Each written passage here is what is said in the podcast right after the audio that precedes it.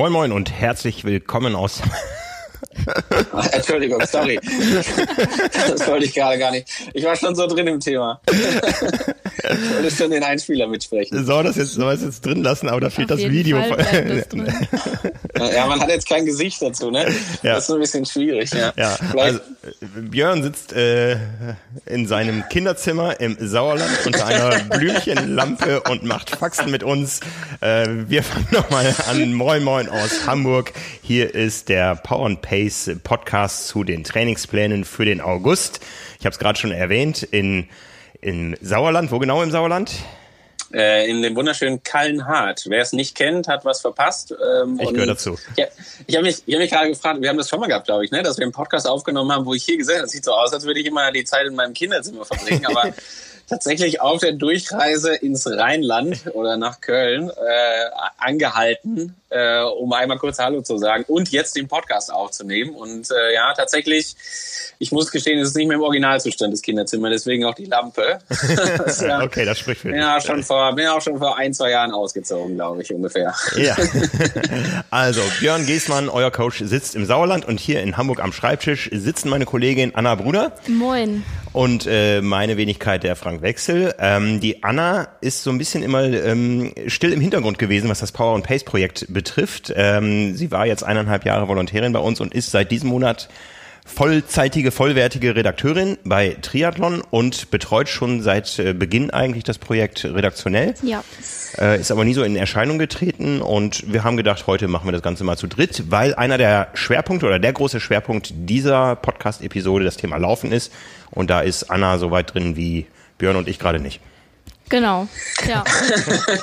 naja, ich habe schon, also Anna ist ja grundsätzlich immer die, das muss man vielleicht nochmal erklären, ich hoffe, ich habe das schon oft genug angemerkt, die eigentlich überhaupt dafür sorgt, dass hier im Hintergrund alles läuft, weil äh, Anna ist grundsätzlich immer die, die mir dann irgendwann, wenn es zeitlich eng wird, jeden zweiten Tag eine SMS schreiben muss, damit äh, ich dann wieder in die Pötte komme und so weiter und so fort, wenn wir dann ähm, die ganze Arbeit im Hintergrund machen. Und ist vielleicht auch sinnbildlich ein Stück weit dafür, vielleicht darf ich das so sagen an der Stelle, für das, was da im Hintergrund halt alles so passiert. Also ist ja dann schon so, es gibt auf der einen Seite die Trainingspläne. Ich glaube, ich habe es schon im letzten, ich weiß gar nicht, ob ich es im letzten Podcast schon gesagt habe, jetzt irgendwie die die 28 drei Monatspläne. Also ich weiß nicht, wann ich das letzte Mal 28 Trainingspläne innerhalb von, weiß ich nicht, ungefähr vier Wochen geschrieben habe. Also das muss Jahre her sein. Und dann gibt's ja noch, ähm, also sowieso im Moment sind wir tief drin in den Planungen fürs nächste Jahr. Dann machen wir hin und wieder mal eine Aktion und ja auch diese ganze redaktionelle Begleitung, wo Anna auch immer ganz federführend ist. Also das ist irgendwie so ein bisschen sinnbildlich, finde ich, für das, was auch so hinter diesem, hinter diesem Projekt alles steht und warum das auch so gut funktioniert. Und dann haben wir uns überlegt, machen wir doch heute mal eine Runde zu dritt und äh, greifen das Thema des Laufschwerpunkts mal auf, philosophieren über äh, Marathontraining und alles, was da an Mythen und Nicht-Mythen hinzugehört und so weiter. Und äh, ja, ich freue mich total auf die Konstellation heute. Ja, so machen wir das. Björn hat es gerade schon angedeutet zur Einordnung.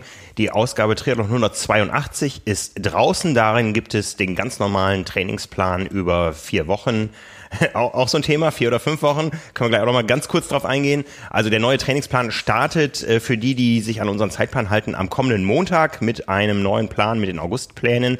Wir haben aber parallel, weil diese Saison alles ja, immer wieder über den Haufen geworfen wurde, äh, haben wir uns entschieden, dass es ähm, zum Abschluss des Jahres drei Monatspläne gibt für Läufer, für Triathleten, äh, bei den Läufern wahlweise mit und ohne Schwimmen und Radfahren und in der Summe sind es 28 Pläne, die ihr auf trimark.de findet. Da habt ihr dann drei Monate Programm über zwölf Wochen. Und äh, das ist eben, wie gesagt, äh, ein, ein Special-Bereich, den es nur digital gibt und die normalen Pläne in den monatlichen Ausgaben laufen weiter. Und wie gesagt, wer mit uns trainiert, der steigt am Montag ein in die Augustpläne. Und er wird gemerkt haben, hoppla, da fehlt mir noch eine Woche. Und es ist ja nicht so, wenn ich das zu meiner Verteidigung sagen darf, dass ich bis dato angenommen habe, dass jeder Monat vier Wochen hat. Also wir hatten ja schon diese Situation schon mal, dass wir, ich glaube, so im Übergang April, irgendwo da die Ecke April, Mai hatten wir schon mal. Vor dem äh, Special, da mussten es dann neun Wochen sein sogar. Genau, da waren es mhm. neun Wochen, weil ein Monat logischerweise auch mal fünf Wochen hatte. Und ich muss ganz ehrlich gestehen, ne, ich nehme alle Schuld auf mich und so weiter und habe das Brauchst ja auch nicht, in der Facebook-Gruppe Facebook auch gut deutlich gemacht. Ähm, das ist mir tatsächlich durchgegangen. Ich hatte irgendwie in Erinnerung, dass das Heft letzte Woche rauskommt, habe es dann auch nicht mehr genauer hinterfragt irgendwie Und so hat sich das ergeben. So, und wir haben es ja letzte Woche gelöst. Ich habe, wie gesagt, in der Facebook-Gruppe geschrieben, dass jeder, der Anmerkungen für die aktuell laufende Woche braucht, also der irgendwie eine individuelle Frage hat, wie er die Woche gestalten soll, möge sich melden und einfach einen Kommentar dazu schreiben. Und ähm, ja, ich habe versucht, da bestmöglich alle zu beantworten. Ich glaube, es sind keine neuen mehr dazugekommen, aber es waren einige spannende Fragen.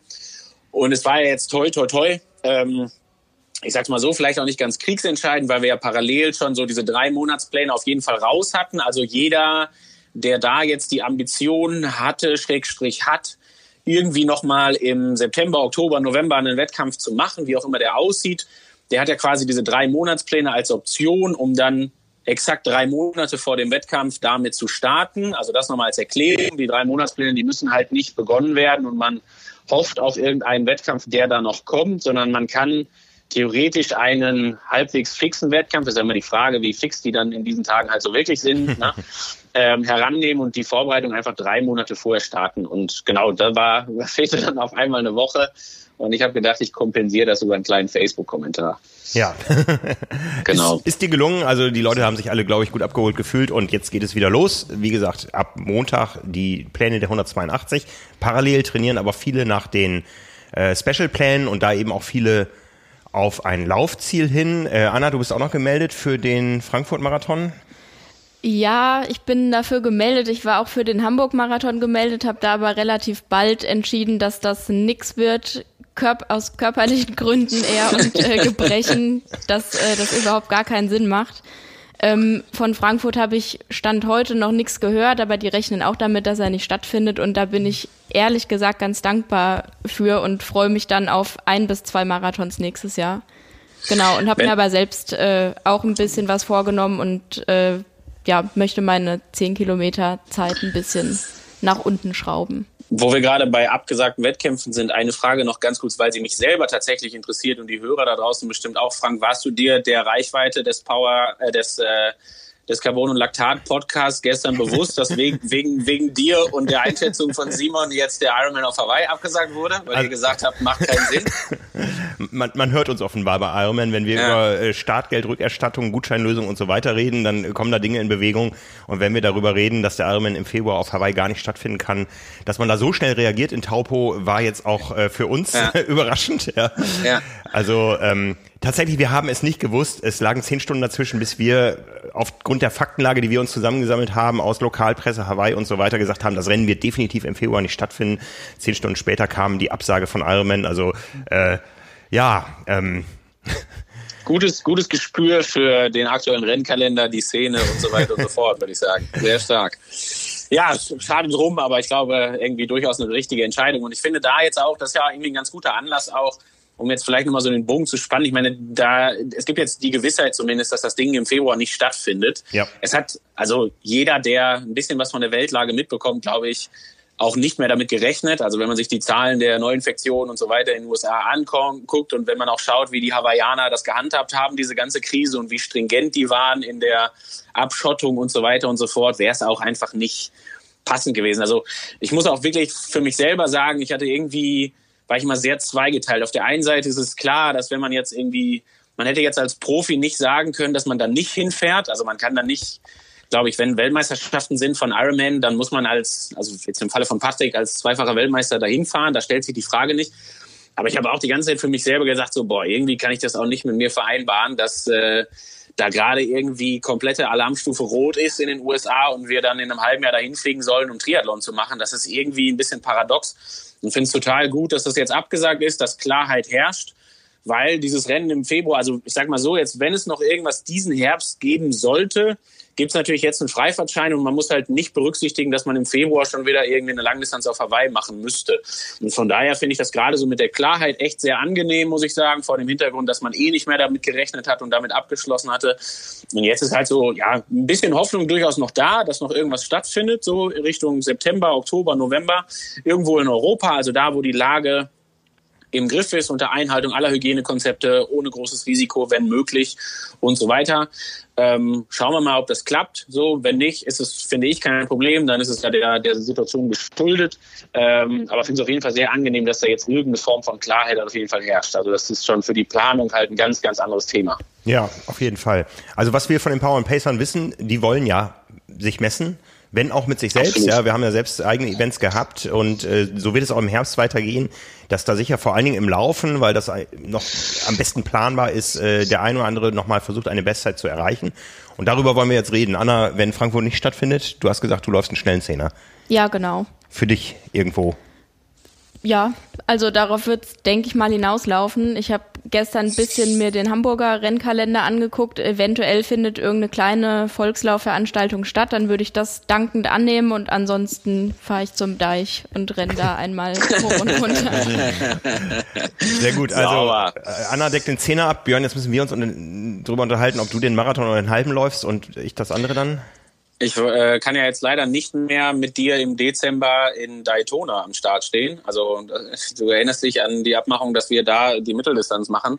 Äh, ich gehe jetzt mal vorsichtig davon aus, dass wenn man im Februar auf Hawaii kein Rennen macht, dann auch nicht im Dezember in Daytona. Also mir ist es egal, such's dir aus, ich nehme das andere. okay, no pressure. Ja, ja genau. Aber nee, Du zuerst. ja, wir reden, wir reden übers Laufen, ja. Also ähm, Schwerpunkt Laufen ist jetzt sicher für ganz viele Athleten ein Thema, um eben auch ein besserer Athlet im Jahr 2021 zu werden. Worum geht's? Ja, genau. Und ich sag mal, man muss da ja auch, also es geht ja jetzt nicht nur um das Rennen selber. So, wir haben gerade die Situation, wir diskutieren da auch bei uns bei Heißers intern viel mit, also ich mit den Coaches, die Coaches mit ihren Athleten was man jetzt so mit dieser Zeit anfängt. Und klar ist es irgendwie anders, ähm, weil keine Wettkämpfe stattfinden und auch noch keine stattgefunden haben. Aber es gibt natürlich auch gewisse, es wird nächstes Jahr was stattfinden. So, ich habe die große Hoffnung, dass nächstes Jahr alles, ich sage jetzt mal halbwegs normal ist. Toi, toi, toi, Klopf auf Holz. Vielleicht sage ich das in drei Monaten anders, aber ähm, ich denke mir da halt auch immer, man macht den Sport ja nicht nur wegen des Wettkampfs. Es ist schön, wenn der stattfindet und wenn man sich da irgendwie auszeichnen kann und da Spaß haben kann. Aber ich finde, es hat ja auch ganz viel dann mit Entwicklung körperlicher Leistungsfähigkeit und so weiter und so fort zu tun. Und da darf man ja gerne, finde ich, hat der Triathlet auch den großen Vorteil, da natürlich äh, alle drei Teildisziplinen irgendwie äh, auch unabhängig voneinander entwickeln zu können. Da gehört das Laufen dazu. Und ich sage mal, für eine Laufentwicklung, wenn man die jetzt wirklich angehen will, muss man ja schon auch fairerweise sagen, stehen einem gegebenenfalls die anderen beiden Disziplinen zum Beispiel hin und wieder auch mal im Weg. Also das ist ja einfach, wir haben das Thema des Belastungsmanagements, was wir ganz häufig diskutieren, auch in der Facebook-Gruppe, wo es darum geht, ja, wie viele Kilometer kann ich denn jetzt wöchentlich laufen? Oder wo sind denn die Grenzen etc. pp. Dann ist das Ganze nur in Zeit angegeben in den Trainingsplänen. Also ist das in, Abhängigkeit der Leistungsfähigkeit wieder ein anderes Thema. Und das ist ja schon was sehr Komplexes. Und ähm, ich sag mal, die Zeit bietet sich durchaus an, jetzt hinzugehen und zu sagen, ja, ich muss jetzt vielleicht nicht mehr unbedingt den, den strikten Triathlonplan verfolgen, sondern kann daran arbeiten, meine Lauffähigkeit zu verbessern, noch weiter zu verbessern, als ich sie vielleicht eh schon habe.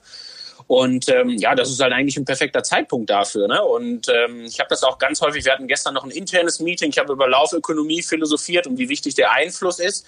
Und ähm, dass halt einfach eine gewisse, ein gewisser Grundumfang äh, pro Woche dazugehört, um diese zu verbessern. Also erste Floskel, drei Euro ins Phrasenschwein, aber Laufen kommt von Laufen. Ne? Das ist ja durchaus eine Sache, die, die da de facto richtig ist und auch stimmt und die Aussage auch kein Mythos ist und sowas.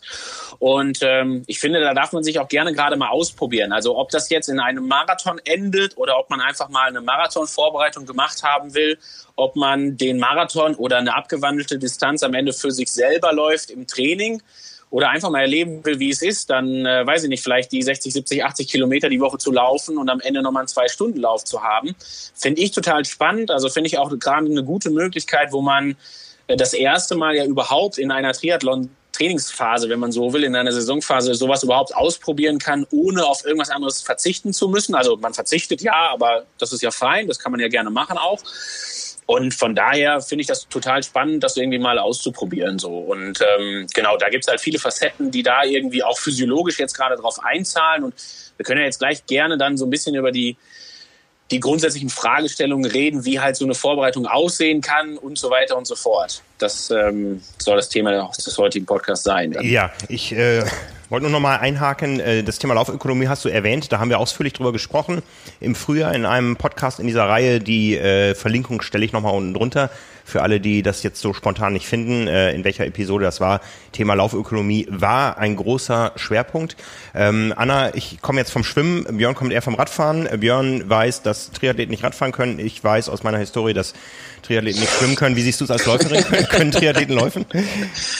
Ja, das würde ich schon durchaus so sagen. Also da gibt's ja auch genug Beispiele, die das bestätigen, so aus dem Profizirkus. Da brauchen die sich, glaube ich, echt nicht verstecken. Das mit dem Schwimmen, dass sie nicht schwimmen können, das würde ich gerade genauso ähm, unterschreiben. Ich bin auch dementsprechend ganz dankbar, dass ich das Schwimmen einfach mal so nebenbei laufen lassen kann und ins Wasser gehe, wenn ich da Lust zu habe. Und wenn nicht, dann lasse ich sein. Ähm, genau, das ist eigentlich ganz dankbar. Und was ich noch sagen wollte, Laufen, also ist ja auch so teilweise saisonabhängig, auch ohne Corona ist der Herbst traditionell zum Laufen gemacht, so. Das heißt, wenn die Triathlon-Saison abgehakt ist, ich sag einfach mal klassisch im August, hat man dann perfekt die Zeit, um sich auf irgendeinen Lauf-Highlight vorzubereiten. Habe ich letztes Jahr genauso gemacht. Da war im August noch mein äh, Triathlon, dann habe ich eine Woche ruhig gemacht und dann ging sozusagen die Marathon-Vorbereitung los. Und das passt eigentlich optimal dann so zusammen. Und die anderen beiden Disziplinen muss man trotzdem nicht komplett außen vor lassen. Ja, das ist ja auch Sinn der Trainingspläne gewesen. Ne? Also wir haben ja die zwei Varianten gehabt zum, also wenn es jetzt um eine Vorbereitung für einen Marathon oder auch für einen Halbmarathon, Schrägstrich 10 Kilometerlauf ging, ähm, haben wir ja quasi zwei Sachen angeboten. Entweder ich habe die anderen Teildisziplinen gar nicht mit reingeschrieben, weil ich einfach davon ausgehe, dass das Laufen der ganz klare Schwerpunkt ist. Oder ich habe die anderen Teildisziplinen mit reingeschrieben, aber auch dann lag der Schwerpunkt eher auf dem Laufen. Also das ist dann ja quasi nicht das Prinzip, wir machen bei der Triathlon-Training, nennen es aber Vorbereitung für einen Marathon, sondern das hatte dann auch Laufschwerpunkte oder hat Laufschwerpunkte. Ähm, aber wie man das am Ende handhabt, und du hast es ja perfekt gesagt, Anna, es geht dann ja darum, man macht auch die anderen Disziplinen ja, weil die einem Spaß machen. So. Und ich finde ja, genau. zum Beispiel eine Schwimmeinheit ist ja eine optimale Möglichkeit, um den ganzen Körper mal ganz anders zu belasten, als man es beim Laufen tut, um für Ausgleichstraining zu sorgen, um für Oberkörperstabilität zu sorgen und so weiter und so fort. Und das sollte man dann auch nicht unbedingt gänzlich sein lassen, aber vielleicht einfach so machen, wie man da gerade Lust drauf hat. Und wenn man nur noch Lust hat, wenn man das Becken nicht mehr sehen kann und lieber einmal die Woche am Wochenende eine Runde Freiwasser schwimmen gehen will, finde ich eine mega geile Ausgleichsmöglichkeit. Finde ich super. Genau. Anna, die ganz provokante Frage. Wie viele Drei-Stunden-Läufe, 30 Kilometer-Läufe bist du letztes Jahr in deiner Marathon-Vorbereitung gelaufen? Drei. Drei Stunden oder 30 Kilometer? Nee, also oder? ich bin, glaube ich, zweimal über 30 Kilometer gelaufen, aber nur ja. einmal drei Stunden. Einmal was, und das auch nur, weil ich drauf bestanden habe. Was passiert, und ich darf das jetzt weiterhin so provokant machen, die ja. Leute da draußen verstehen das, was passiert ja. bei diesen 30 Kilometern im Training? Was ist bei dieser 30 Kilometer Marke im Training, dass das irgendwas mit den Leuten macht, weswegen sie das unbedingt mal laufen müssen? Die Zahl auf der Uhr. nee, es ist Sehr wirklich gut. so. Also ich dachte mir, ich glaube, der längste Lauf waren dann 32 Kilometer übrigens am Tag des Ironman Hawaii bei strömendem Regen. Mhm. In Hamburg, wohlgemerkt. Ähm, mhm. Genau, und dann waren halt diese 32 Kilometer rum und ich dachte mir so, ja gut, die 10, die schaffe ich jetzt auch noch irgendwie. Ja. Vor allem, wenn genau, ich das also unter den Bedingungen geschafft habe und so weiter und dann sind noch Zuschauer an der Strecke und ja, ja, das war dann irgendwie eine kleinere Hürde. Ja. Ich kann allerdings schon mal anteasern, im Marathon sieht es dann nochmal anders aus. Zehn Kilometer sind ja. lang. Wie, wie war denn, äh, das darf ich noch fragen, wie war denn dann deine Marathonerfahrung, äh, die du dann danach gehabt hast? Also jetzt will ich das nicht auf den 30 oder 32 Kilometer Lauf beziehen, ja. aber nur, dass die Leute draußen Bescheid wissen.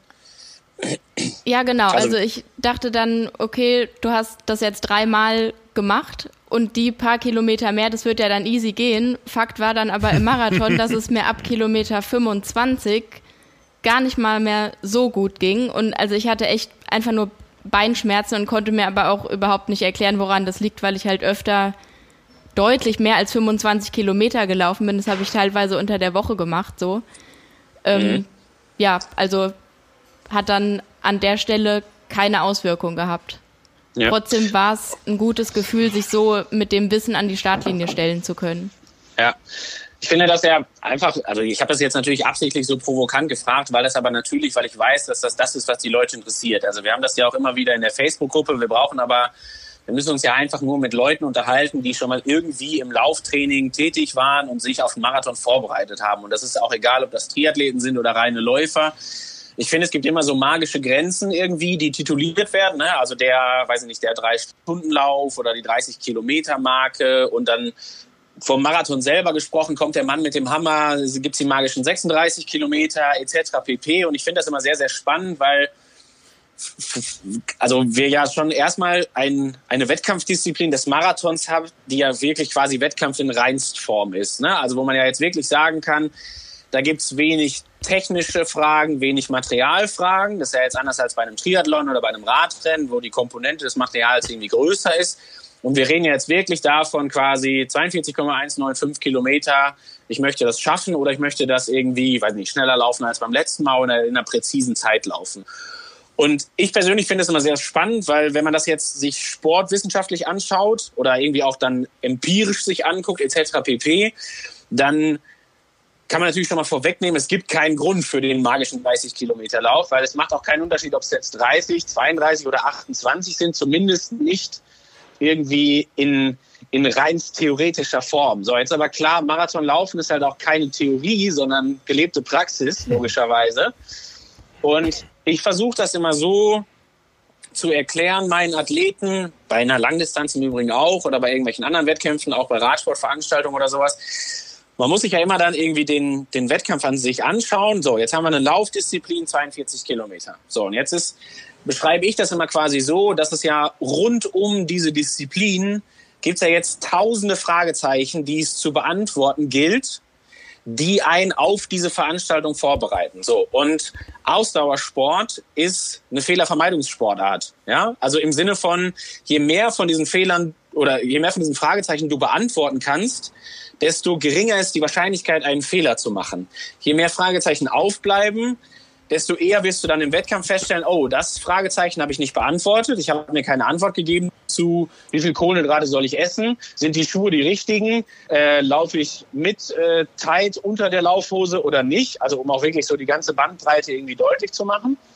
Und ähm, dann geht's ja quasi in der Vorbereitung darum, möglichst viele dieser Fragezeichen halt einfach zu beantworten. So und je mehr ich davon beantwortet habe, mit einer realistischen Zielsetzung natürlich im Hinterkopf, desto besser bin ich auf das Ding vorbereitet, desto egaler, in Anführungsstrichen jetzt gerade, sind diese, ähm, ja, auch diese, ich will es gar nicht Mythen nennen, weil das ist irgendwie despektierlich fast schon, das möchte ich nicht, ähm, aber sind so diese, diese Knotenpunkte, die man halt irgendwie so im Kopf hat. So. Und das, was du ja beschreibst, und da stimme ich dir voll und ganz zu, und das ist ja das, was was ein immens wichtiger Punkt bei der Sache ist und viele, viele Fragezeichen mit sich bringt, ist ja vor allen Dingen bei der Geschichte so diese mentale Komponente. Ne? Also diese mentale Komponente, als dass ich, du hast es gerade passend gesagt, die 30 Kilometer auf der Uhr stehen haben will. Weil wenn ich einmal gesehen habe, dass vorne nicht mehr nur eine 2 steht, sondern eine 3, dann weiß ich oder fühle ich mich zumindest sicherer, als dass ich sage, naja, wenn der 3 stehen kann,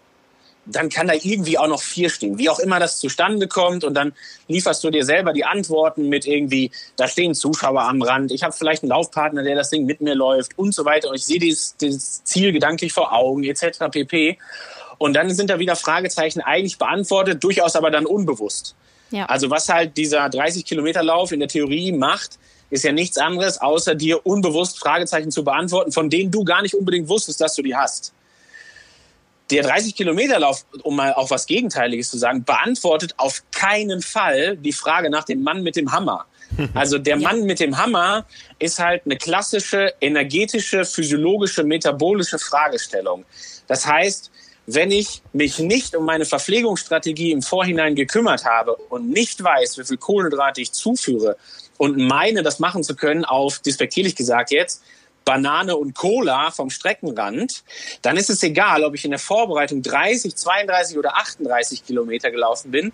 Der Mann mit dem Hammer kann auch noch bei Kilometer 41 kommen und ganz unangenehm und auch so, dass es dann vielleicht auch noch vorbei ist. So, ne? Wir, das erlebt man ja immer wieder. Es muss ja nicht bei Kilometer 36 wo es noch weit ist bis zum Ziel irgendwie in die Brüche gehen, sondern es kann halt auch noch bei Kilometer 39 oder 40 oder sowas halt passieren. Ne? Und deswegen bin ich auch da manchmal, also ich versuche das ein bisschen provokanter dann irgendwie zu fragen oder darzustellen. Ich habe es jetzt auch in der Facebook-Gruppe, war auch die Frage, warum ist da kein 30-Kilometer-Lauf dabei? Da habe ich gesagt, ja, ist schon zwei Stunden Lauf dabei. Es liegt doch an dir, da 30 Kilometer Lauf rauszumachen, quasi. Ne? Also ist natürlich auch nicht richtig, weil ähm, da sich alleine ja schon zum Beispiel auch die Frage stellt, muss es eine Kilometerzahl sein oder muss es eine Zeit sein? Und bei der Kilometerzahl, klar, macht es das für mich gerade auf der mentalen Komponente einfacher, den Schluss zu ziehen zu meiner Zielleistung, die ich am Ende erbringen muss. Also zu den von, von 32 Kilometer auf 42 ist einfacher zu schließen, als sich zu überlegen, naja, ich laufe den Marathon ungefähr in dreieinhalb Stunden und ich äh, laufe jetzt im Training aber halt mal nur zweieinhalb Stunden so und werde keinen drei Stunden Lauf machen. Das ist von der, von der prozentualen Aufteilung ist das Gleiche. Aber es ist halt weniger greifbar. Ne? Also ich stehe dann trotzdem nach zweieinhalb Stunden, weiß nicht, wie viele Kilometer ich im Vorhinein laufe. Also ich kann es abschätzen, ja.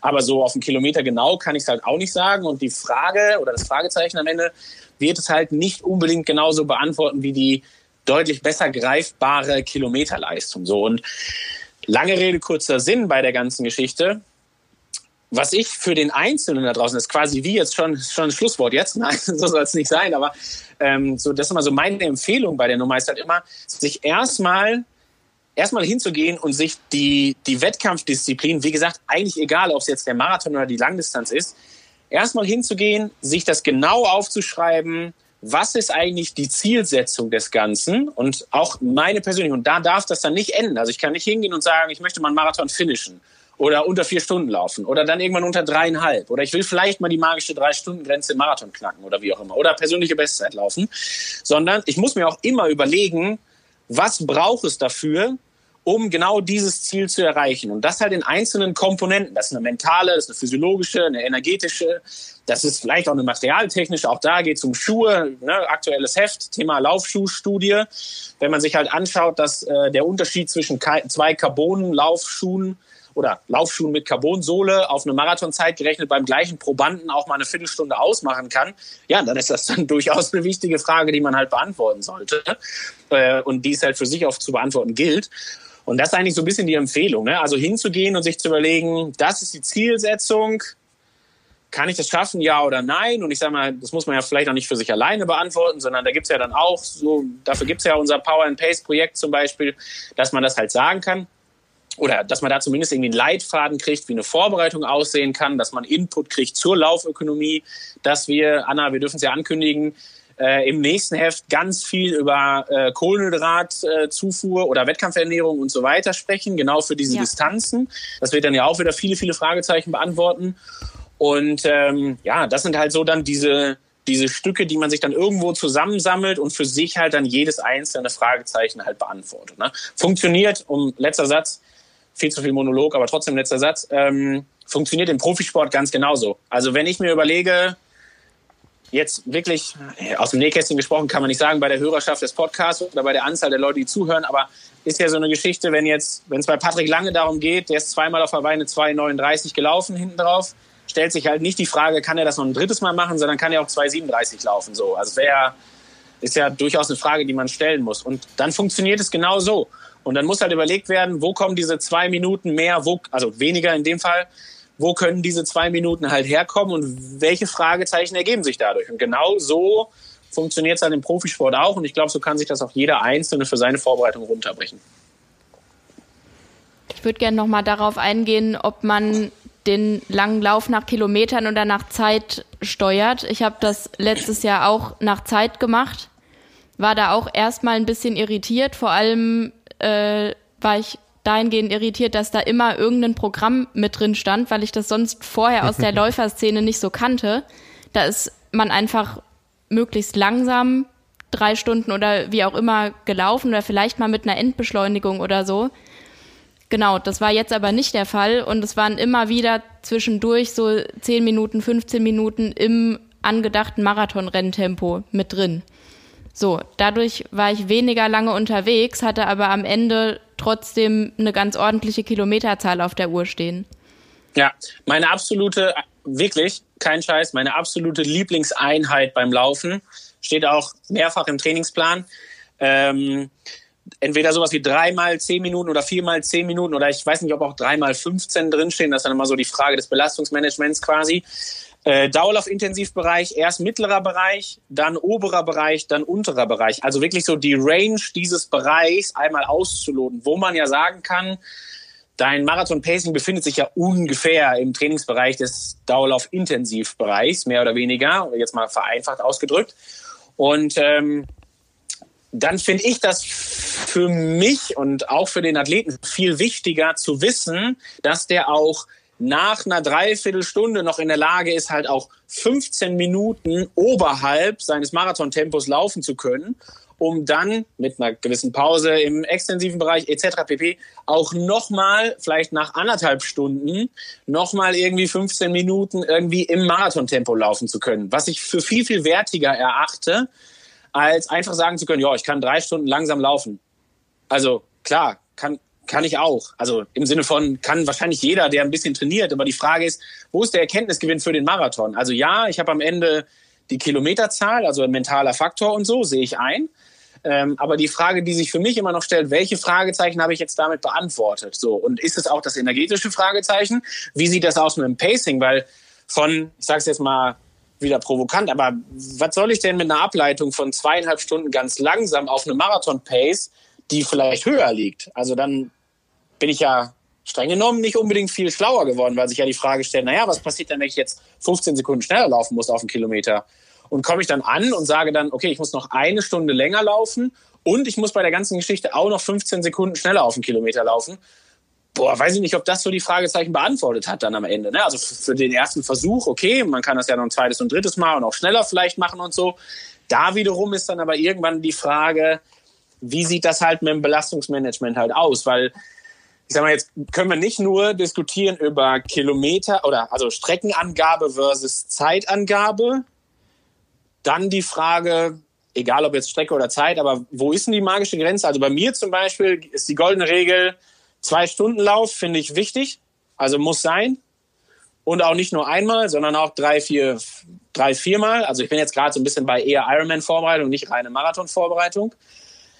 Zweieinhalb Stunden Lauf gibt's eigentlich wirklich nur, wenn ich das mit dem Athleten vorher dezidiert besprochen habe und wir diese mentale Komponente, weil um nichts anderes geht's dann da in dem Fall, halt wirklich auch ausklamüsern. Also nicht einfach nur hingehen und sagen, ja, mach mal und sag mir hinterher, dass es schön war, so ungefähr, sondern dann halt wirklich zu überlegen, irgendwelche mentalen Knotenpunkte zu setzen und so weiter, wo du jetzt sagen kannst, so, du bist jetzt da und da angekommen, überleg dir, was das für dich im Rennen bedeutet, wie sieht das mit der Pace aus, wann solltest du die steigern, wann solltest du die verringern, etc. pp.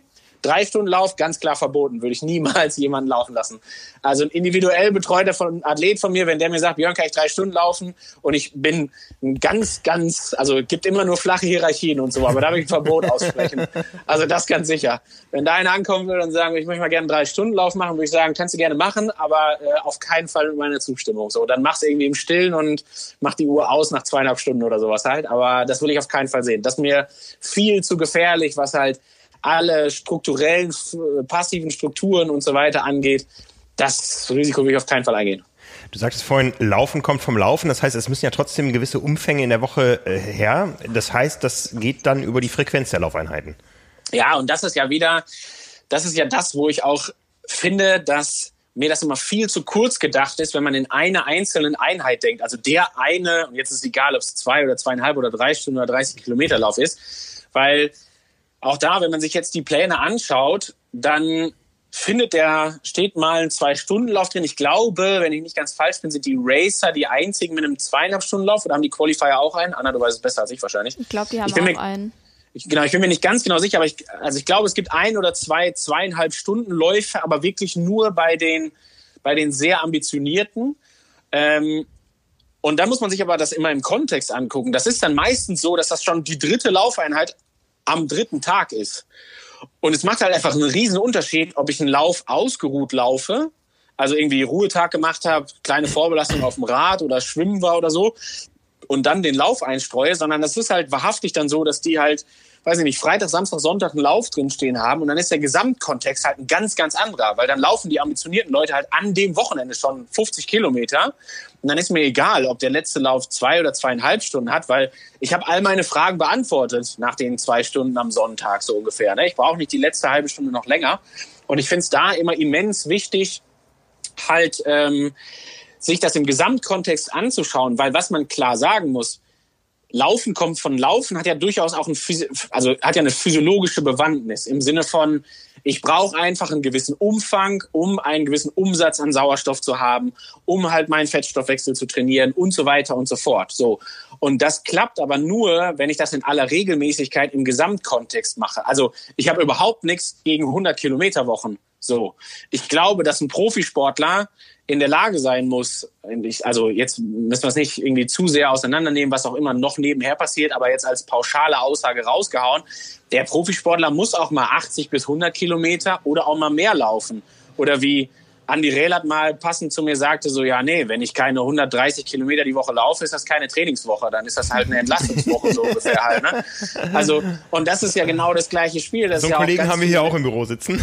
Das ist ja genau. Das ist ja ganz viel mentale Komponente. Ob das jetzt sportwissenschaftlich sinnvoll ist oder nicht, sei jetzt ab, einem, ab einer gewissen Umfangsgröße auch wieder dahingestellt. Also bei 130, 140 würde ich daran zweifeln wollen, weil ich einfach mir sehr sicher bin, dass das heute in der Triathlon-Weltspitze, ich lehne mich weit aus dem Fenster, aber ich sage, es läuft keiner mehr. Also vielleicht einmal oder zweimal so Wochen, aber nicht mehr so, weiß nicht, zwei Belastungswochen in Folge und das Ganze dann fünfmal im Jahr. Da glaube ich nicht dran. Ähm, aber dieses Laufen kommt von Laufen geht ja damit einher, dass eben halt diese ganzen physiologischen Systeme angesteuert werden und auch Marathon erfolgreich finishen, unter vier Stunden finishen, unter dreieinhalb Stunden finishen, egal was, ist halt immer auch eine ganz große physiologische Frage. Also je besser ich quasi in Form bin, also je höher meine Leistungsfähigkeit, desto besser mein Fettstoffwechsel, desto mehr kann ich von dem Substrat im Marathon zehren und so weiter und so fort. Und Physiologie trainiere ich in der Woche vor dem Zwei-Stunden-Lauf, aber nicht mehr, also auch in dem Zwei-Stunden-Lauf, aber nicht mehr so, dass ab zwei Stunden noch irgendwie das große physiologische Wunder ausbricht, was jetzt dazu führt, dass irgendwas nochmal physiologisch viel, viel besser wird, wenn ich halt die magische 30 Kilometer Marke überschreite oder sowas halt. Ne? Also von daher viel wichtiger finde ich den Kontext, die Regelmäßigkeit des Trainings, dann halt sicherlich irgendwo Schwerpunkte setzen, also mal weiß ich nicht, die Race Pace auszuprobieren und das auch in der zweiten Stunde des Laufs oder mal den zweiten Zehner schneller laufen als den ersten im Training, aber dann vor allen Dingen auch alle Fragezeichen drumherum beantworten, Kohlenhydratzufuhr zu testen. Also wenn mir einer sagt, ich habe den Marathon, bin den gelaufen, habe das Gel nicht vertragen, dann ist grundsätzlich die erste Nachfrage ja, wie oft hast du es getestet vorher? Und die Antwort ist ja gar nicht. Ich dachte, es funktioniert. Ja, sorry, dann bist du selber schuld. Also das dann einfach sehr schlecht vorbereitet, egal wie oft du achtmal hier deine 35 Kilometerläufe gemacht hast, mach's lieber mit Sinn und Verstand und nicht stumpf. So. Und das finde ich ist bei sowas halt immer extrem wichtig. Ne? Deswegen mhm. merkt, merkt ihr auch, mache ich das ab und zu gerne provokativ. Ich rede mich in Rage, wenn es darum geht. Würdest du dann sagen, dass äh, diese drei aufeinanderfolgenden Einheiten, dass es an der Stelle keinen Sinn macht, eine davon zu verschieben? Doch, doch, natürlich total, weil man natürlich immer ganz klar sagen muss, das ist halt schon, was so Belastungsmanagement angeht. Ich meine, drei Tage hintereinander zu laufen, ist erstmal per se schon eine Herausforderung für den Körper. Das muss man mal ganz klar sagen. Auch für die erfahrenen Athleten. So, und dann haben wir jetzt, wenn wir es wegen mir auf Kilometer beziehen wollen, das waren auch alles keine Einheiten, da war, das waren nicht nur lockere Einheiten, sondern da hatte gefühlt fast jede Einheit irgendwie Programm. Also vielleicht war die dritte dann am Sonntag irgendwie eine, wo man nur locker läuft. Aber die beiden vorher waren durchaus mit Intensitäten verpackt. Und da wiederum, ja, der Hintergrund ist ganz klar. Erstens, viel Sauerstoff aufnehmen an diesem Wochenende, sage ich jetzt so salopp. Dann für eine Vorbelastung sorgen, damit ich den zweiten Lauf vielleicht schon etwas glykogenverarmter mache, um den Fettstoffwechsel zu trainieren. Dann den dritten Lauf gerne nochmal oben drauf zu packen, auch die mentale Komponente anzusteuern, Glykogenspeicher vielleicht noch etwas entleerter zu haben, dann aber unbedingt die Intensität daraus zu lassen. So, das ist halt dann wieder ganz, ganz wichtig. So, und jetzt könnte ich noch eine halbe Stunde quasi über diesen Wochenendblock flabulieren und warum ich das wichtig finde. Aber klar ist natürlich auch, das erste, was man ja machen muss, hätte man vielleicht ganz voranstellen müssen, so. Aber dass natürlich jeder vor allen Dingen auch auf sein Körpergefühl hört und sich überlegt, taugt mir das jetzt gerade ja oder nein? Oder lasse ich die Einheit am Freitag weg und macht da lieber einen Ruhetag raus. Und das ist natürlich immens wichtig. Also ich sage immer 50-50, ne? 50, also 50 Prozent des Ganzen ist Feedback, Athlet, Körpergefühl etc. pp. Und die anderen 50 Prozent sind irgendwie Erfahrung und Expertise vom, vom Coach. So, aber da muss halt einfach Training immer zweierlei sein und immer Hand in Hand gehen und es darf meines Erachtens kein, es darf sich nicht einer über den anderen stellen. So, also es nützt nichts, wenn der Athlet sagt, meine Erfahrung ist aber, dass mir achtmal 35 Kilometer Läufe gut tun, während der Coach sagt, nee, das ist eine hundsblöde Idee, lass das bitte sein. Dann muss man halt einen gemeinsamen Weg finden, wie man da Konsens schafft, aber nicht irgendwie dass der, also ich glaube halt einfach nicht dran, dass das dann gut funktioniert für den einen. Ja. Stichwort Körpergefühl, äh, gehen wir mal in den Bereich, wo wir jetzt bei den Umfängen waren, äh, zu den Intensitäten. Das Körpergefühl sagt dem Läufer, hier ist ein gutes Tempo, lauf das mal. Und da sagt der Coach, das ist für die intensiven äh, Bereiche viel zu langsam, aber für die extensiven viel zu schnell. Ähm, wie wichtig ist es, dass die Leute lernen, langsam zu laufen? Ich finde, wichtig ist erstmal, dass die Leute lernen, nicht immer ein Tempo zu laufen. Ja. Also ich will es vielleicht mhm. mal so sagen. Ne? Das, das finde ich nämlich ist so ein ganz großes, daran krankt es oft im Stichwort Speedsport. Im, Im Triathlon glaube ich so wie, also ja auch, wobei der Triathlet kennt ja durchaus auch schon unterschiedliche Intensitäten aus dem Schwimmen zum Beispiel ganz deutlich oder auch aus dem Radfahren. Im Marathonlauf ist das halt phänomenal. Also auch jetzt wieder da aus, aus dem Labor in Anführungsstrichen gesprochen. Wenn man sich halt Laufökonomien von Marathonläufern anguckt, dann sieht man immer ganz genau, die Ökonomie ist gut bei Trainingstempo. Und wenn es zwei km mehr sein müssen, dann bricht das ganze Konstrukt auseinander. So, dann ist auf einmal die Technik nicht mehr in der Lage, die neuronale Ansteuerung funktioniert nicht mehr, äh, maximale Überforderung auch, was irgendwie dann, wie gesagt, die reine Technik und so weiter angeht. Und der Körper ist es überhaupt nicht gewohnt, mal irgendwie zwei km schneller zu laufen, als er es aus dem Training kennt. Und deswegen finde ich es immens wichtig, dass man halt lernt, unterschiedliche Geschwindigkeiten zu laufen. Weil wenn man jetzt ansonsten, also gedanklich jetzt gerade, ne, wir machen daraus ein Reset, wir haben keinen Plan und die Idee ist, bereite dich auf einen Marathon vor. Ja, ich würde vorsichtig behaupten, dass wir 95 Prozent der Zeit oder sagen wir 90 bis 95 Prozent immer in der gleichen Geschwindigkeit laufen werden. Oder aber die Geschwindigkeit, also immer in der gleichen Geschwindigkeit im Sinne von so, wie wir uns gerade wohlfühlen. So, also das ist jetzt gerade meine Geschwindigkeit, die ich meine. Also ich meine nicht fünf Meter pro Sekunde, aber wenn wir uns sehr gut fühlen, ja, dann laufen wir vielleicht auf 4,45. Wenn wir uns weniger gut fühlen, vielleicht auf 5,15.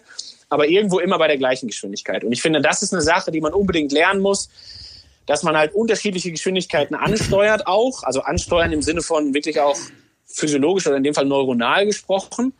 Und ähm, dazu gehört halt auch, dass der lockere Lauf am dritten Tag an diesem Wochenende halt durchaus auch locker gelaufen wird und man auch lernen muss, sich dann nicht nur von seinem Gefühl leiten zu lassen, sondern vielleicht auch hin und wieder mal auf die Uhr zu gucken und zu sagen, ey, Klar, ich kann das jetzt in 530er Tempo laufen, aber die 550 tut es jetzt gerade auch, auch wenn es vielleicht etwas ungewohnt langsam ist oder sowas halt. Ne? Sag nochmal ganz explizit, welchen physiologischen Vorteil hat das?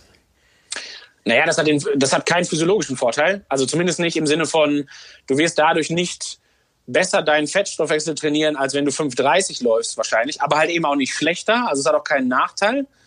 Und ich finde, dass es dann, oder was heißt ich finde, oder es ist dann eine ganz große Frage des Belastungsmanagements halt alleine auch. Ne? Also häufig ist es ja so, dass der Athlet sich sagt, naja, ich laufe jetzt mal die 5,30, obwohl 5,45 auf dem Plan steht. Ähm, da muss man aber halt dann irgendwie ganz klar sagen, dass ähm, das halt so eine Sache ist, wo du ja auch dir überlegen musst, naja, läuft das in der zweiten Stunde auch noch? Und was macht das zum Beispiel strukturell mit dir? Und der Impact ist einfach ein anderer.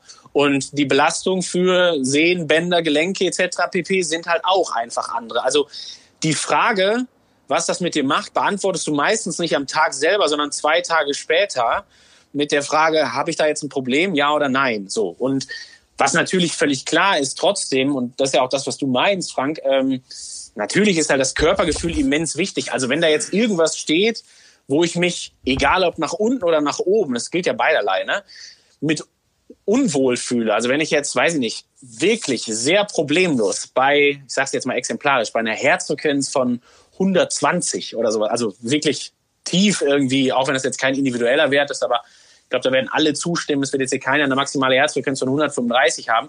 Ähm, bei 120 Herzfrequenzschlägen zu laufen, und dann aber irgendwie, weiß ich nicht, gezwungen bin, den 6,30er Schnitt zu laufen, ja, dann laufst ein bisschen schneller. Also ist ja alles gut. Also mach das so, dass das was mit Laufen zu tun hat. Setz da eher die Oberkante des Trainingsbereichs an, aber schätz dich halt auch realistisch ein. Also geh halt auch hin und sei ehrlich zu dir selber. Nächsten Morgen, wenn du aus dem Bett aufstehst und die Treppe runtergehst, ob das wirklich eine gute Idee war oder ob du es vielleicht etwas langsamer hättest machen sollen. Ne? Ich finde es gerade bei äh, so Läufen sehr hilfreich, wenn man sich irgendwie einen äh, Trainingspartner oder so sucht, ob der mitläuft oder auf dem Fahrrad begleitet, ist erstmal egal, aber wenn man sich dabei unterhält, ist das Tempo automatisch echt lockerer, als wenn man das alleine machen würde. Auch wenn Voll. es sich alleine dann auch locker anfühlt, aber wenn man dabei noch reden muss und das soll locker Voll. sein und äh, flüssig, dann reduziert sich das ist auch zum Beispiel eine gute Möglichkeit, um auch vorher schon ein gewisses Commitment zu schaffen. Also im Sinne von, klar, wir könnten alle schneller möglicherweise oder auch langsamer, wie auch immer, egal. Ähm, und haben jetzt aber für diesen Sonntag zwei Stunden Lauf und da steht drauf, lauf ihn bitte locker.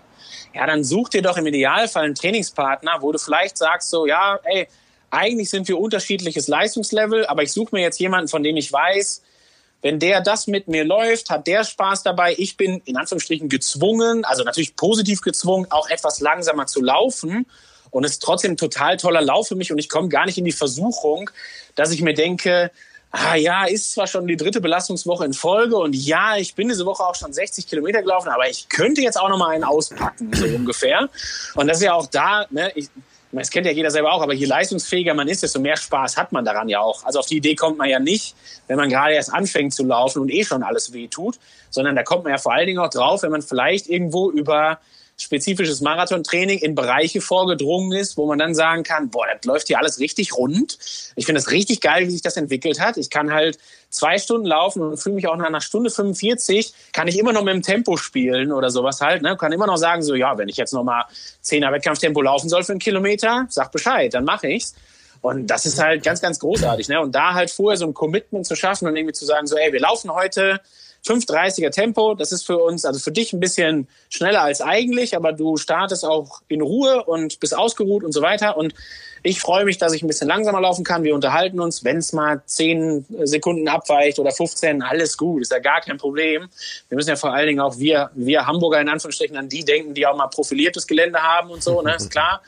Ähm, aber das ist doch eine total gute Sache und ja, sorgt ja auch für viel Abwechslung und so. Absolut. Oder auch dann Radsupport mit Gels anreichen zwischendurch. Ne? Thema praktisch. Fragezeichen, Carbo-Loading und so weiter oder Kohlenhydratzufuhr im Training, Flüssigkeitszufuhr im Training. Ganz entscheidende Punkte. Total gut. Absolut. Ja. Was sagst du, Entschuldigung, zum Thema äh, regenerative Läufe, also Läufe, die allein den Zweck der Regeneration äh, erfüllen sollen?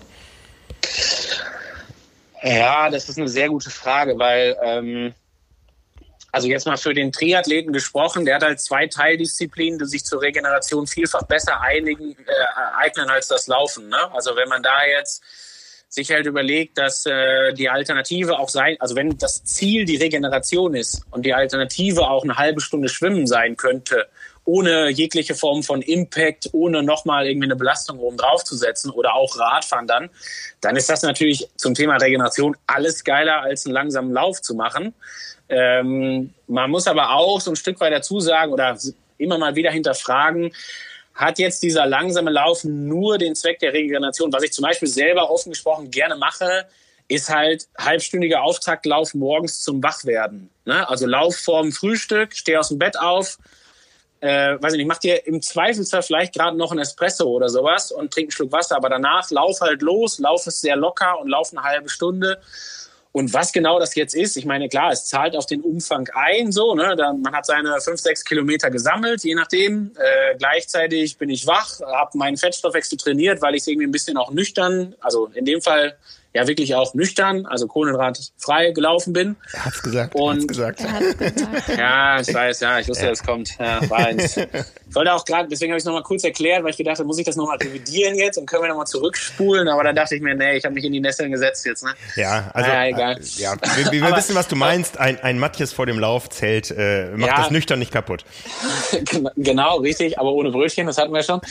ähm, nee, und ich glaube, der halbstündige Lauf, also der darf, damit man sich äh, energetisch nicht in den Keller trainiert, der darf auch durchaus nüchtern sein. Das würde ich wahrscheinlich sogar auch empfehlen. Ähm, nee, genau, und das ist halt dann immer so die Frage, wofür steht der Lauf wirklich? Aber aber ich glaube auch da ganz, also das ist wieder auch, will, wie immer bei solchen Geschichten ist es auch ein Stück weit philosophisch, wenn man so möchte. Ne? Ich habe es ja auch, Anna, ich glaube, da haben wir auch schon mal drüber gesprochen und ich habe gesagt, dass mir diese 30 Kilometer Marke ist mir alles immer viel zu philosophisch einfach. Ähm, in dem Fall ist es ja auch so, am Ende muss man sich ja die Frage stellen, hat dieser Lauf dann Qualität? Also ist der wirklich, wirklich super zur Regeneration oder könnte ich mir die Regenerationsqualität jetzt gerade über Schwimmen und Radfahren holen, was ich immer erstmal eher empfehlen würde. Ne? Oder noch schöner halt hier so alter G-Laufbänder, ne? wer das kennt, so wenn die Schwerkraft irgendwie ein Stück weit reduziert wird und man so bei 50 Prozent seines Körpergewichts laufen kann, ist natürlich auch toll.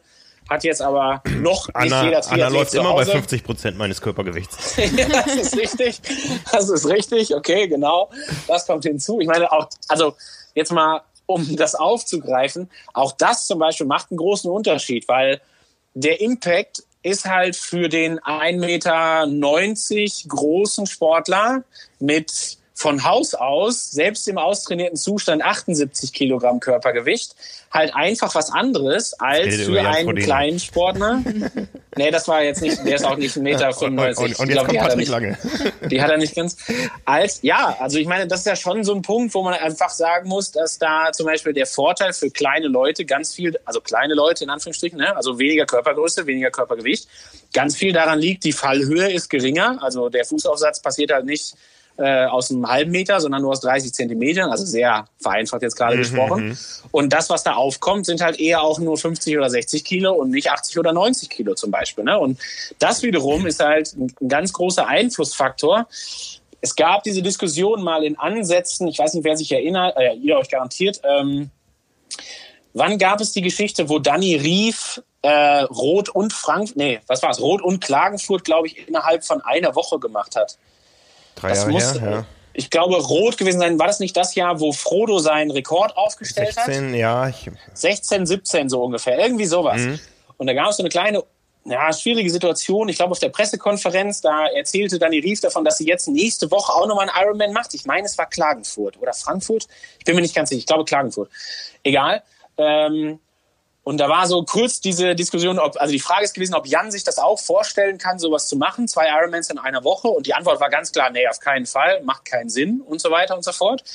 Und da muss man aber auch fairerweise sagen, dass das zwei sehr unterschiedliche Voraussetzungen sind. Ne? Der, eins, der eine wirklich mit Fallhöhe und Co. und noch mehr Impact. Und für eine kleinere Frau, jetzt in dem Fall, ist das vielleicht auch ein Unterschied, wie der Impact da jetzt gerade ausfällt. Und das ist schon eine Sache, die man berücksichtigen muss, vor allen Dingen natürlich im Training. Also im Wettkampf ist immer eine Sache, aber im Training würde ich schon sagen, könnte man theoretisch als jemand, der die Belastung besser verkraftet, unter anderem vielleicht auch durch seine Physiognomie oder Anthropometrie oder wie auch immer, ähm, kann das schon vorteilhaft sein bei dem, bei der Frage nach dem Umfang, den man dann so laufen kann, oder auch bei dem regenerativen Lauf, ne? also, mhm, mhm. um da wieder den Kreis zu schließen. Aber generell würde ich immer sagen, lieber was anderes machen als laufen, um Regeneration zu fördern. Ja, jetzt waren wir bei den niedrigintensiven Bereichen. Wenn man jetzt diese Trainingspläne öffnet, äh, vor allem für Laufziele, dann stellt man fest, ähm, ja, es gibt keine 30 Kilometerläufe.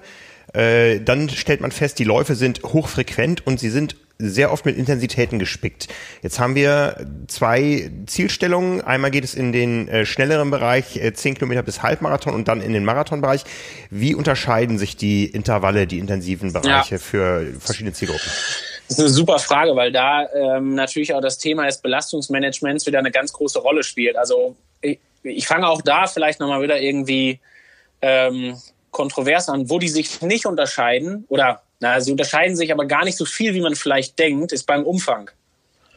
Also für mich einer der größten, der größten Trugschlüsse ist halt, wenn ich die Aussage höre, nee, ich mache nächstes Jahr keine Langdistanz, ich will nur eine schnelle Mitteldistanz machen und dann reicht es auch, wenn ich fünf Stunden weniger trainiere in der Woche. Das ist für mich eine Sache, die einfach überhaupt nicht mhm. funktionieren kann. Das ist mir völlig unklar, wie das klappen soll. Also was ich, ich verstehe die Intention dahinter, keine Frage, logischerweise in der Athletensprache dann.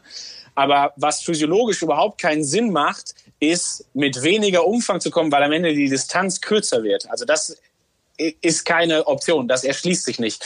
Weshalb ich glauben würde, also ich habe es jetzt nicht genau, äh, ich war jetzt quasi nicht vorbereitet, ich habe keine Zahl im Kopf, aber die Marathonvorbereitung ist vom Umfang her dahingehend länger, also mit mehr Umfang ausgestattet, weil halt eben auch der ein oder andere längere Lauf dabei ist. So, und wenn ich jetzt zwei Stunden laufe, wohingegen der Halbmarathon Trainierende wahrscheinlich höchstens einen anderthalb Stunden Lauf da drin stehen hat, würde ich jetzt halt sagen, klar unterscheidet sich der Umfang, aber ich glaube, der unterscheidet sich gar nicht so immens deutlich, wie man das eigentlich annehmen würde, weil ich finde, also auch da ganz klar, der schnelle Zehner, der schnelle Halbmarathon und der schnelle Marathon haben als Grundvoraussetzung eine höchstmögliche Leistungsfähigkeit. Und die hole ich mir, also physiologische Leistungsfähigkeit, und die hole ich mir halt auch durch das Thema Umfang. Und das ist halt beim Laufen ganz im Speziellen ein sehr, sehr, sehr, sehr, eine sehr wichtige Determinante der Ausprägung des Trainings, also des Trainingsreizes etc. pp. Und deswegen ist das erstmal gleichgestellt. So, jetzt reguliert sich das anders, die langen Läufe sind nicht da. Dafür hat man aber dann gegebenenfalls die Möglichkeit im Belastungsmanagement oder vor dem Hintergrund des Belastungsmanagements die Intensität ein Stück weit zu erhöhen, weil natürlich auch klar der Zehner deutlich bei deutlich mehr Intensität stattfindet als jetzt der Marathon. Das ist irgendwie klar. Und so werden die sich unterscheiden. Also ganz pauschal gesagt, etwas weniger Umfang, aber auch wirklich nur etwas. Etwas mehr Intensität, aber auch wirklich nur etwas, weil ich finde es weiterhin auch immens wichtig für die Ausprägung der Leistungsfähigkeit eines Marathonläufers, auch Schwellenintervalle zu laufen. Auch wenn man jetzt sagen kann, ja, aber ich laufe doch im Marathon niemals im Bereich der Schwelle. Ja, ist richtig. Aber das ja, darum geht's ja nicht. So, ich schwimme beim Schwimmen ja auch, mache ich auch Rückenschwimmen, obwohl ich im Wettkampf nie Rückenschwimmen machen werde, so ungefähr halt, ne? Um einfach einen gewissen Ausgleich zu haben. So, und ähm, für die physiologische Leistungsentwicklung ist es einfach wichtig, sich auch mal in intensiven Bereichen zu bewegen. Und deswegen braucht das auch der Marathonläufer, weil die physiologische Leistungsfähigkeit in gut ausgeprägter Form die Grundvoraussetzung für den schnellen Marathon ist. Etwas unter anderen Gesichtspunkten. Der für denjenigen, der den Zehner schnell laufen will, ist halt die Zahl an der anaeroben Schwelle. Ne? Also das ist ja nahezu gleichzusetzen mit der Zehnerzeit. Deswegen machen wir ja auch, geben wir die Zehnerzeit bei Training Peaks als Grundlage für die Trainingsbereiche ein.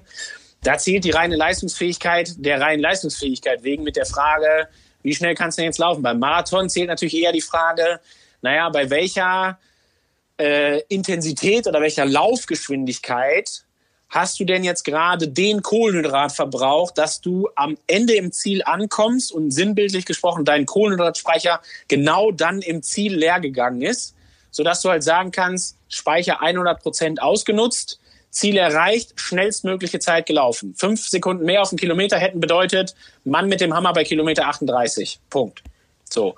Und das ist ja was, was Anna und ich dann noch äh, auf jeden Fall nächstes Mal redaktionell intensiv beleuchten werden, wo es halt extrem viel darum geht, um auch da zum Beispiel das Thema Kohlenhydratzufuhr, äh, Glykogenspeicher etc. pp wirklich auch empirisch zu behandeln. Also nicht einfach nur den Mythos daraus machen, welches Gel esse ich jetzt gerade und welches schmeckt mir und welches vertrage ich, sondern halt auch hinzugehen und das erstmal in Zahlen zu fassen und sich zu überlegen, ja, was brauche ich denn eigentlich? Also wie sind denn eigentlich die Grundvoraussetzungen? Wie ist meine Speichergröße? Wie viel verbrauche ich denn bei welcher Intensität und so weiter und so fort, um diese ganzen Fragezeichen am Ende zum Thema Energetik halt zu beantworten. Ne? Und ja, deswegen, also um das nochmal zusammenzufassen, mehr Intensität auf der einen Seite, etwas weniger Umfang, aber ich würde glauben, so, wenn man jetzt eine Rundfrage machen würde in unserer Facebook-Gruppe und 3000 Leute befragen würde, wie sie es eingeschätzt hätten, hätte ich, würde ich glauben, dass die Leute eher damit gerechnet hätten, dass bei den Zehnern und der, dem Halbmarathon etwas weniger Umfang steht. Mhm. Aber das ist meines Erachtens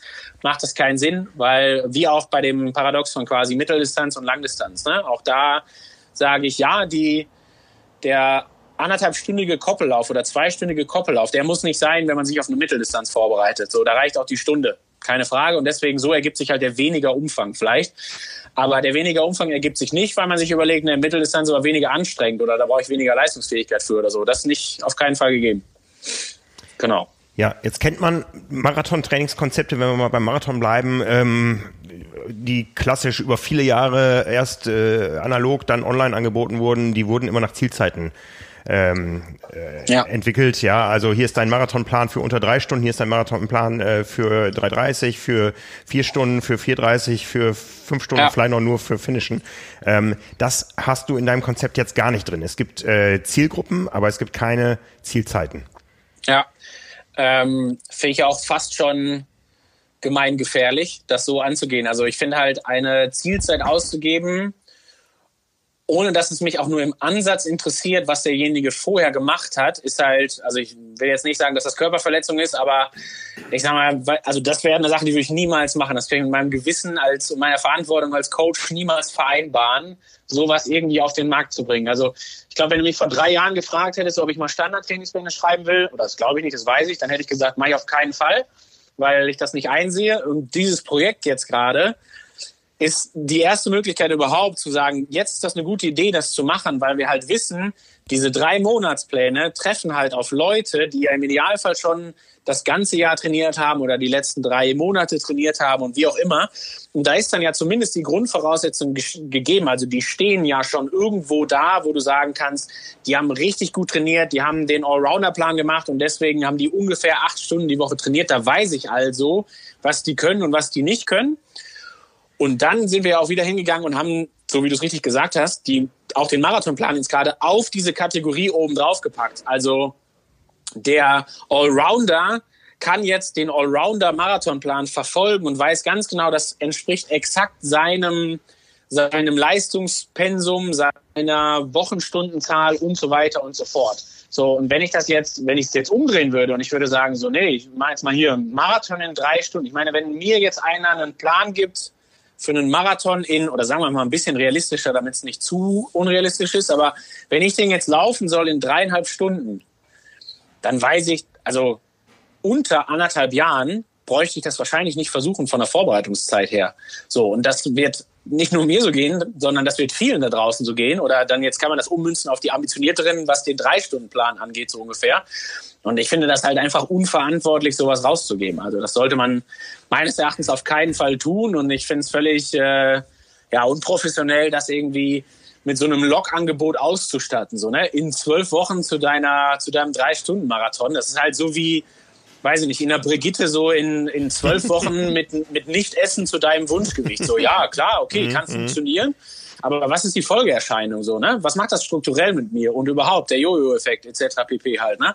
Und das ist vom Prinzip her, hat das ungefähr die gleiche Wertigkeit, finde ich. Und äh, ja, das ist, äh, das ist keine Sache. Was man, eine Sache vielleicht, die man dazu sagen darf noch ist, ähm, wenn in der Gruppe, ich hatte ja jetzt so ein, zwei Fälle, die ich total spannend fand, weil in der Gruppe befinden sich ja auch Leute, die gegebenenfalls etwas mehr aus dem Laufen kommen und dann zum Triathlon gekommen sind. Ja? Ähm, und dann kann man sich natürlich schon überlegen, wenn der jetzt als Triathleten Allrounder ist, dann dürfte der trotzdem auch als Marathonvorbereitung der Racer sein, weil der ist ja lauferfahrener. Also das ist ja fein. Der kann sich da ruhig mehr zumuten. Der kann ruhig mehr laufen als der Allrounder, der jetzt gerade vielleicht, also jetzt um irgendwelche Zahlen zu sagen, aber der ist vielleicht limitiert auf eher so 50 Kilometer die Woche ungefähr, wohingegen der Lauferfahrene vielleicht nochmal 70 laufen kann. Das ist halt völlig fein und das kann sehr gerne funktionieren.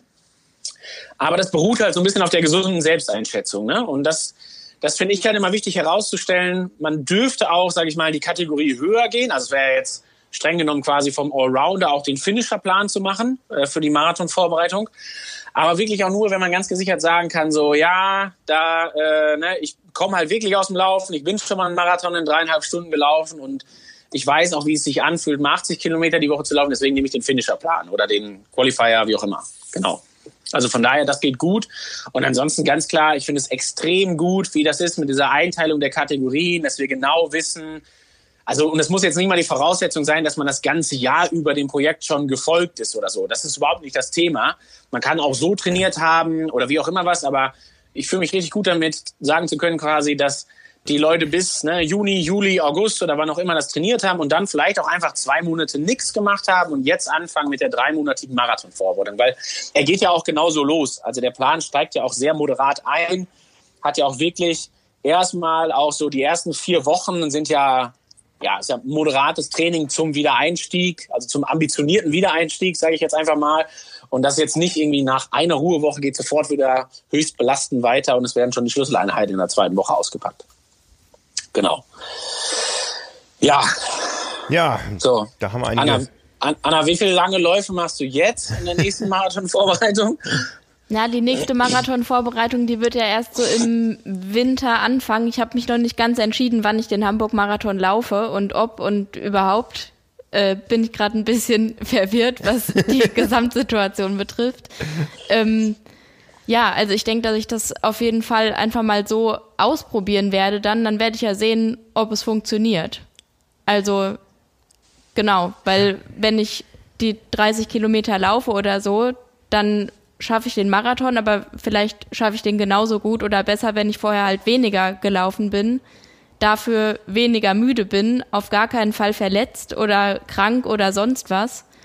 Ähm, genau, also kommt ja dann einfach auf den Versuch drauf an. Das würde ich auch den Leuten da draußen so als Rat mitgeben, dass man sich einfach mal darauf einlässt und das Konzept ja ein bisschen auf sich anpasst und es einfach ausprobiert. Das ist ja eine Erfahrung, ja. die wir durchaus gemacht haben und ich glaube, ähm, wenn, wenn, wenn man so ein paar Kriterien, jeder Coach ist anders, wenn man, wenn man Björn kennt, dann weiß man, dass das Thema Belastungsmanagement da eine ganz große Rolle spielt.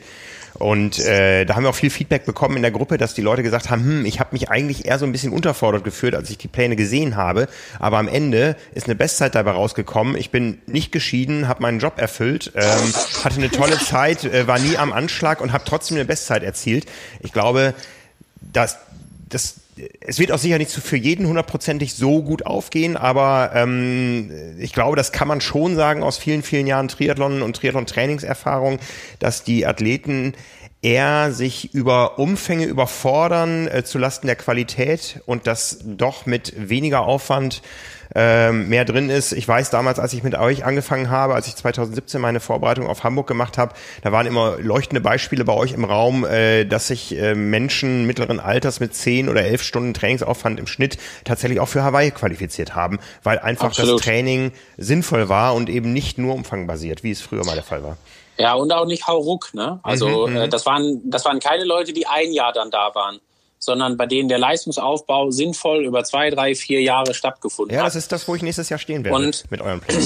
Ja, ja, und genau. Und, und das ist halt das Thema der Nachhaltigkeit. Ne? Also Belastungsmanagement bezieht sich ja nicht nur auf eine Trainingsphase, sondern auch auf den, den Ausblick der Nachhaltigkeit für alles, was danach kommt. Und wir haben ja oft solche Anfragen, die dann im Februar kommen und die dann, dann lauten so, ja, ich will mich auf einen Ironman in Frankfurt vorbereiten, wo wir von vornherein sagen so, nee, das, also, das können wir nicht guten Gewissens vereinbaren quasi. Also immer natürlich in Abhängigkeit der Vorerfahrung. Wenn er sagt, ich mache seit 15 Jahren Triathlon und war schon viermal auf Hawaii, dann weiß der das selber gut einschätzen zu können. Aber wir haben oft genug auch Rookies, die sagen, naja, ich habe letztes Jahr mal eine Olympische gemacht und ich würde gerne dieses Jahr mal eine Langdistanz machen und ich habe jetzt im Januar angefangen zu trainieren und im Februar möchte ich es gerne professionell machen und Frankfurt ist im Juni gibt es eine, sofortige, also eine sofortige Ablehnung, weil das einfach eine Sache ist, wo du sehenden Auges quasi in eine Verletzung, in eine Krankheit oder was auch immer was oder in mehreres davon halt läufst.